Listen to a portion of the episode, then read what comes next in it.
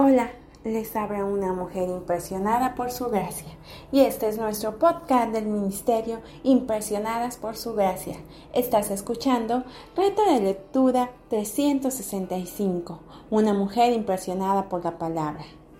Día 305. Primero de noviembre.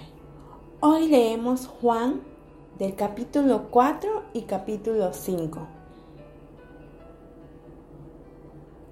En Juan 4, nuestro Señor ministra a una variedad de personas, la samaritana pecadora, sus propios discípulos, los muchos samaritanos que creyeron en Él y finalmente a un noble y su familia. ¿Qué tenían en común todas estas personas? La fe en Cristo. Juan estaba cumpliendo el propósito de su Evangelio, creer y vivir al mostrarles sus lectores las varias clases de personas que llegaron a creer en Jesús como el Hijo de Dios.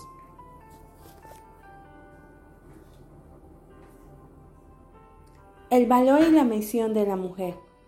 Los discípulos de Jesús se escandalizaron al verlo hablar con una mujer.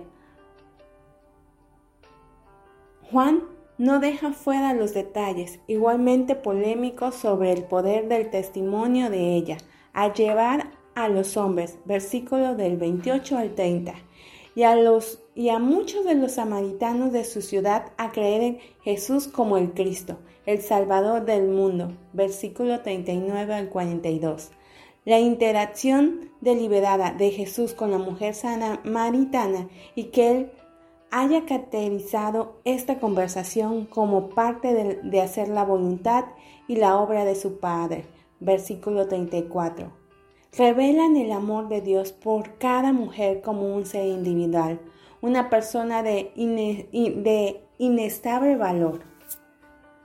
Jesús exhortó a sus discípulos a reconocer los campos listos para la ciega espiritual, versículo 35, enfatizando así la urgencia de cosechar almas.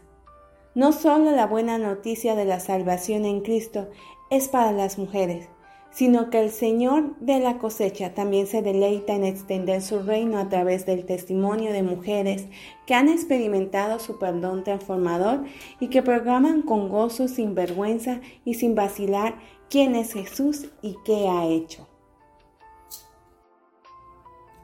Capítulo 5 Los dos primeros milagros de nuestro Señor que registra Juan fueron de cierta manera privados de naturaleza los siervos y los discípulos sabían que él transformó el agua en vino, y los siervos y la familia del noble sabían que él había sanado al hijo enfermo. El milagro registrado en Juan 5 fue no solo público, sino que fue hecho en el día del sábado, e incitó a la oposición de los dirigentes religiosos. Vemos aquí el principio de la persecución oficial contra El Salvador. Hay tres escenas emocionantes en este drama. La primera de ellas es la curación en los versículos 1 al 15, donde Juan describe a estas personas como enfermos, ciegos, cojos y paralíticos, cuán trastorno ha hecho el pecado en este mundo. Pero la sanidad de estas enfermedades fue uno de los misterios profetizados del Mesías.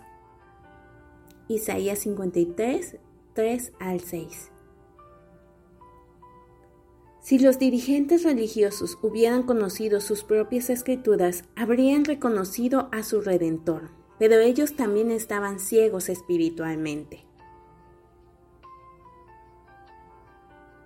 Mientras continuamos leyendo, nos encontramos con una controversia en los versículos 16 al 18.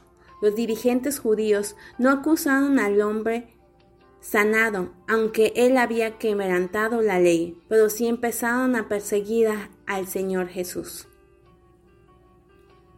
Jesús se hizo igual a Dios porque es Dios. Este es el tema del Evangelio de Juan. Finalmente tenemos las afirmaciones en respuesta a las acusaciones de ellos. Jesús hizo tres afirmaciones significativas que probaron que era hijo de Dios. Afirmó ser igual a Dios. Afirmó tener autoridad para levantar a los muertos. Afirmó que hay testigos válidos que respaldan su afirmación de deidad.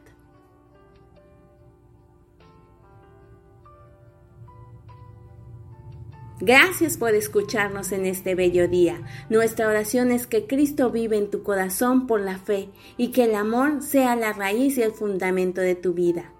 Y que así puedas comprender cuán ancho, largo, alto y profundo es el amor de Cristo.